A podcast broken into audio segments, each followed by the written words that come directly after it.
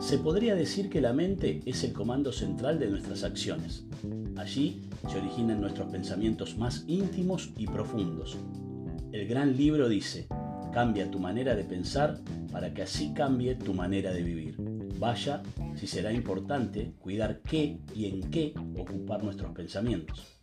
Ten en cuenta que si piensas que puedes lograr algo, seguro lo lograrás.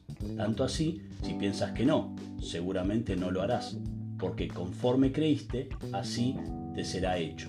Así que a la hora de subir pensamientos a tu mente, cuida qué es lo que estás pensando. Pon tu mente a trabajar en positivo, de forma entusiasta, con fe, sabiendo que pensar de forma correcta traerá grandes resultados. Cuida tus pensamientos.